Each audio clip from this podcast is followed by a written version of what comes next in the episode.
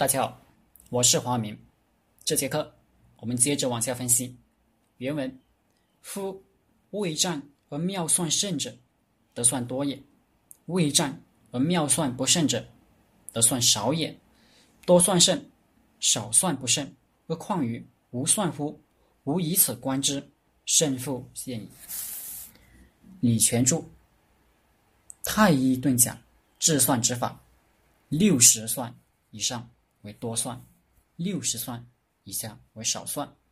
如果我方多算，敌方少算，则我方胜；与我方少算，敌方多算，则敌方胜。所以战前计算于庙堂，胜负是容易预测的。多算胜，少算败。多算就可以打，少算就要小心，多想想，多准备准备。如果根本一点胜算都没有。就不要打了。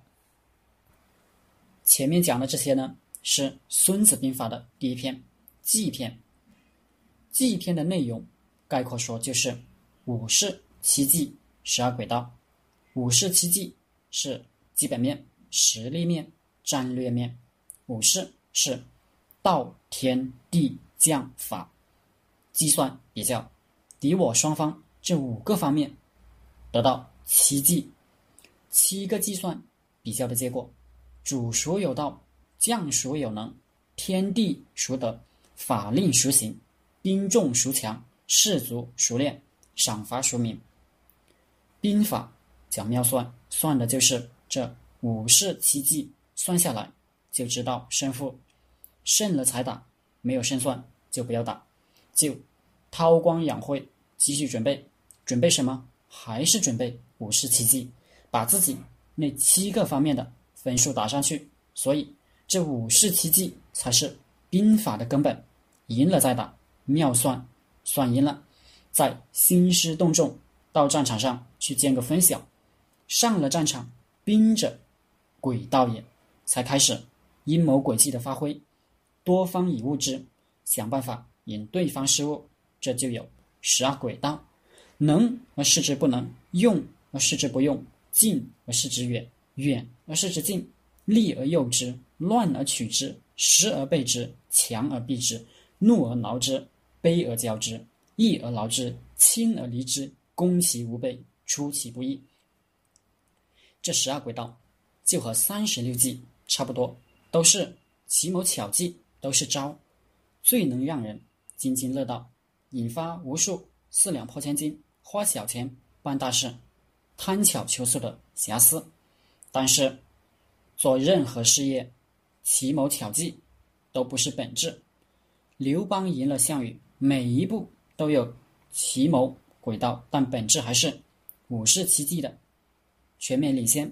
从入关秋毫无犯，约法三章开始，刘邦在政治上就已经甩开项羽几条街。